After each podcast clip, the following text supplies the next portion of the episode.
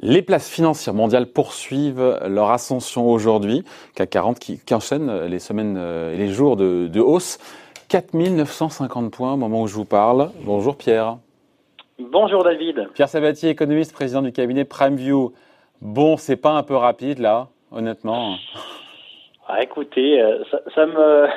Comment dire ça, ça nous rappelle un petit peu des titres de livres célèbres. Hein l'insoutenable légèreté des marchés financiers ou des investisseurs d'une certaine manière.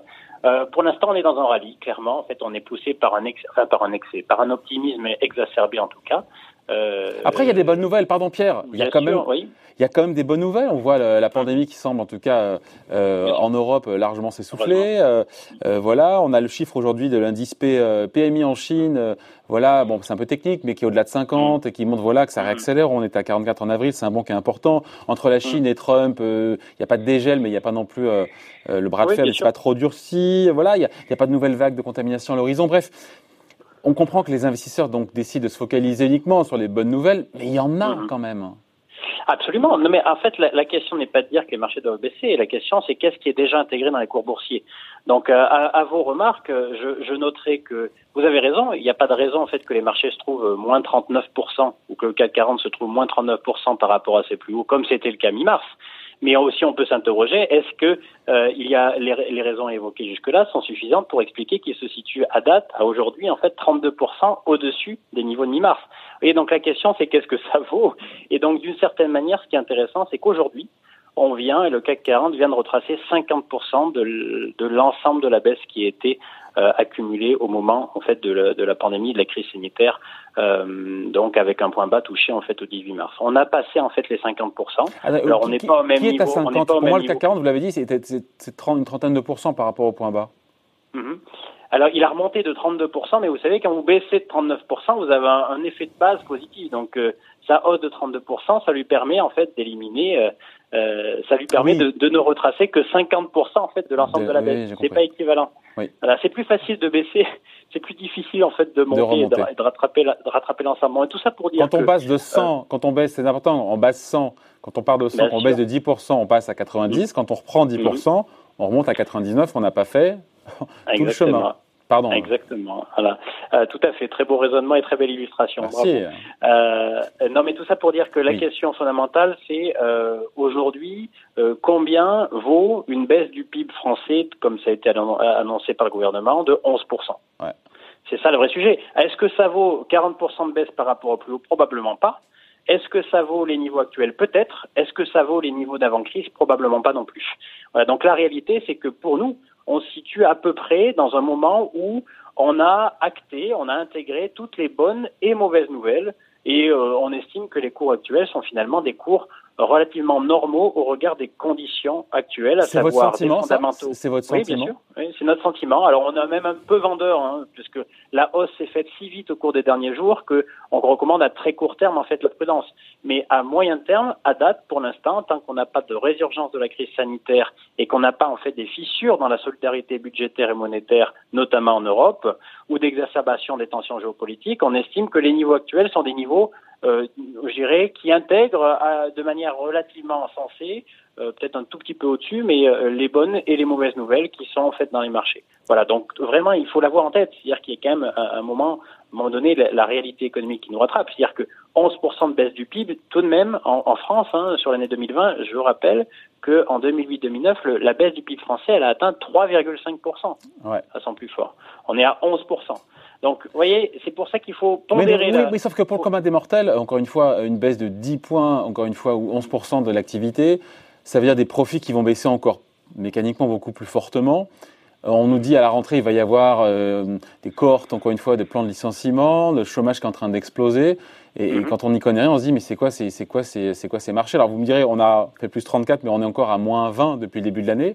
Absolument. à ceux qui disent, à ceux qui disent, mais les marchés financiers, les actions, là, ils sont dans leur bulle On vous Oui, ils ont raison.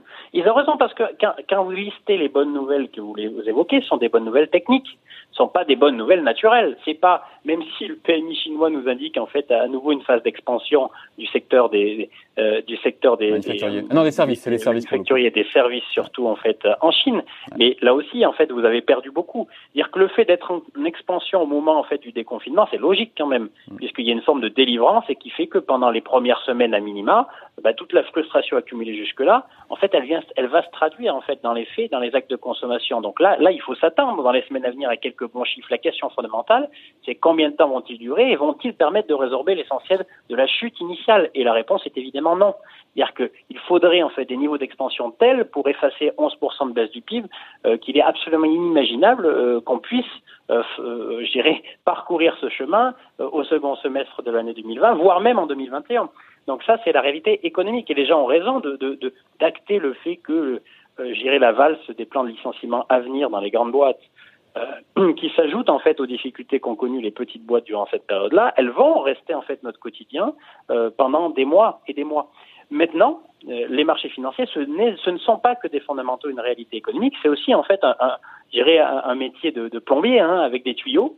Et dans ces tuyaux, aujourd'hui, eh bien, il y a une forme d'assurance, une forme d'assurance, et c'est ce que jouent les investisseurs. L'assurance à la fois budgétaire, donc dans un premier temps, à savoir que bah, chaque jour qui passe, vous avez des États qui disent on va remettre au pot, on va remettre au pot, on va remettre au pot. Alors même si Monsieur tout le monde a un peu moins d'argent, quand l'État dit on va remettre au pot, on va remettre au pot, ben, concrètement, ça se traduit quand même dans les, ça, ça se traduit quand même d'un point de vue positif pour les entreprises. Est-ce que c'est positif pour la population à moyen long terme? On regarde la soutenabilité de l'endettement public, on en reparlera. Mais à court terme, c'est ce que jouent les gens. Et puis surtout, il y a, les, il y a le tuyau monétaire. Qu'est-ce que vous voulez que je vous dise Et on fera encore. et demain, a priori, après, si tout se passe bien, on devrait avoir une, une BCE qui va rallonger son, son, euh, sa force de, frappe monétaire de, de, 500 milliards. Donc effectivement, elle, remet une louche. À 500 milliards. Voilà. Donc qu'est-ce que vous voulez que je vous dise? C'est-à-dire qu'il faut bien comprendre. Non, mais ce que les marchés presse aujourd'hui, c'est une reprise, une reprise rapide? Et on avait dit la reprise de l'économie ne sera pas si rapide que ça. Et c'est là on se dit, mais s'ils se trompaient, même si aujourd'hui, manifestement, la reprise est plus rapide que ce qu'on aurait pu euh, imaginer. Oui, enfin non, c'est le moment de délivrance. C'est vraiment ce qu'il faut avoir en tête. Maintenant, non, vous savez, en fait, l'horizon de projection des investisseurs, il n'est pas ce que vous évoquez là, il n'est pas 2021. Il est maintenant, il est la semaine qui vient de se passer et la semaine qui va arriver. Et donc, la réalité, c'est qu'à très court terme, eh bien, les tuyaux, la thématique de la plomberie l'emporte sur la thématique de la réalité économique des entreprises et des économies, en fait, concernées. Et c'est comme ça. Et malheureusement, c'est comme ça que fonctionnent les marchés. Donc, quand les gens disent qu'il y a une déconnexion, évidemment qu'il y a une déconnexion. Mais cette déconnexion, en fait, elle est consubstantielle, en fait, au marché financier depuis maintenant. et elle a sa logique et elle a sa pertinence aussi. Et elle a sa logique et sa pertinence. Attention par contre, parce qu'à un moment donné, hein, la, la, réalité nous rattrape. C'est-à-dire que euh, la réalité rattrape le virtuel ou, rattrape la plomberie. À un moment donné, il, vous, avez tout, vous allez avoir qu'est-ce qui se passe aujourd'hui? C'est qu'en fait, là, les investisseurs parient sur le fait que les États mettront le paquet. En gros, on rentre dans une politique ultra keynésienne du type des années 30, hein, euh, d'une certaine manière, donc de manière extraordinaire, qui n'est autorisée que par le soutien des banques centrales. Ouais. Viendra un jour où vous verrez euh, que certains lèveront le doigt et diront mais est-ce bien raisonnable d'avoir une politique monétaire aussi euh, aussi euh, mais ça c'est pas pour tout de suite ça sera après-demain ça. On verra. Voilà. Mais en tout cas aujourd'hui c'est pas pour aujourd'hui. Aujourd'hui on est encore dans les dynamiques. Mais attention tout ce que je viens d'évoquer là nous apparaît tout de même hein, quand même bien intégré dans les cours hein. c'est pour ça que euh, voilà le 32% de hausse depuis les points bas très bien ça acte ce soutien euh, budgétaire et surtout monétaire éternel, en tout cas c'est ce que Et puis ça acte aussi le fait que cette, cette, seconde vague de contamination ne se profile pas. Ça c'est quand même l'info nouvelle depuis quelques, jours, quelques semaines. Attendez, euh, oui, mais enfin, je, vrai qu'on soit clair en fait. Le, le, le, niveau actuel, il est obligatoirement euh, associé au fait que la crise sanitaire ne revient pas. Ouais. Parce qu'attention, le 11% de baisse du PIB, c'est sans second tour. Je ne parle pas des élections municipales. Hein. C'est sans second oh. tour de, de, de, de, de, crise sanitaire. Donc, si jamais vous avez second tour, mais ça ne sert à rien d'en parler. C'est-à-dire que là, pour le coup, on est, pas dans la direction en tout cas à court terme. Mais exactement. Donc bon, mais il faut oublier, enfin, il faut oublier. En tout cas, il faudra l'acter si jamais ça arrive, malheureusement. Mais, mais là, le sujet, c'est plutôt comment maintenant on s'inquiète moins en fait du médical et du sanitaire et on, et on doit en fait se préoccuper de l'économique et du financier. Voilà. Donc on peut, on peut expliquer ex on peut expliquer ex qu'on soit aux, aux, alentours de 5000 points. Par contre, euh, si le rallye devait se poursuivre, là, ça deviendrait maintenant un peu malsain selon vous, en tout cas pas. Bah là, en tout cas, dès, à présent, nous, enfin, je le répète, à, très court terme, dès à présent, nous sommes vendeurs du marché. Voilà. Parce que là, là, là, euh, on, a, on, y allait. Euh, allègrement et je pense qu'il euh, y a, y a aujourd'hui un potentiel de déception euh, qui commence à devenir plus important. Et qui viendrait d'où? Déception qui viendrait d'où? Ben De tout. C'est-à-dire qu'en fait, vous savez, en fait, les investisseurs peuvent, sur la même nouvelle, en fonction de leur humeur, oui. euh, simplement la lire de manière.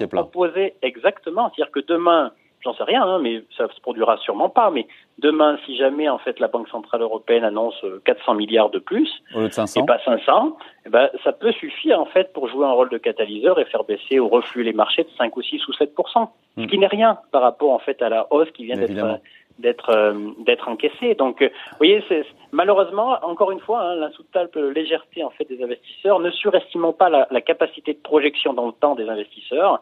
C'est un métier aujourd'hui qui est fait au, pas au quotidien, mais en tout cas à la semaine ou au mois maximum. Euh, voilà. Maintenant, voilà, il va falloir quand même, au fil du temps, commencer à acter le fait que la réalité économique est probablement moins rose tout cas, euh, finira par l'emporter sur la thématique du plombier, hein, des tuyaux euh, générés par, la, banque centrale, par les banques centrales. D'autant qu'on finit là-dessus, la cherté du marché français, parce que le marché américain c'est encore autre chose, le S&P, mmh. euh, le mmh. PER est à 22, mais mmh. sur le CAC 40, voilà, l'indice est déjà bien valorisé. Quand on regarde le PER par rapport à historiquement le cours sur ben, bénéfice par action, on se dit voilà, on se dit que non? Ben, bien sûr, c'est-à-dire que c'est intéressant parce que hier, hier effectivement, on me posait la question en ces termes, à savoir, mais est-ce que finalement on n'est pas en mars 2009 Mars 2009, vous savez, hein, c'est le le, le, moment à partir duquel les marchés sont sortis de l'ornière, hein, deux ans d'ornière qui a fait baisser ben, le CAC 40 de 55% hein, du point haut au point bas. Hein. donc on en est très très loin aujourd'hui. Et euh, mais la différence fondamentale, elle est, elle, vous venez de l'évoquer, c'est qu'à l'époque, les niveaux de valorisation après ce grand marché baissier, ils étaient 10 de 10, de, en gros les PER étaient de 10. Aujourd'hui, ils sont de 15, 16. Donc, euh, vous voyez, on n'est pas, on n'a pas le même potentiel de hausse. Ça veut dire qu'aujourd'hui, on part en fait, on part d'un niveau qui est déjà un niveau élevé. C'est pour ça qu'on est, on va rester en fait aujourd'hui, mais à, partir de maintenant, assez, euh, euh, assez en retrait par rapport au mouvement, de hausse actuel, parce qu'effectivement, il y a déjà énormément de bonnes nouvelles qui sont déjà intégrées dans les cours et les marchés sont chers. Alors je sais bien, il n'y a pas grand-chose à acheter, mais bon, il reste cher et ça pose les jalons en fait de potentiel de hausse qui reste pour nous extrêmement limité. Voilà, merci beaucoup. Point de vue signé Pierre Sabatier, économiste et président du cabinet PrimeView. Merci Pierre, bonne journée. Merci hein. David. Salut.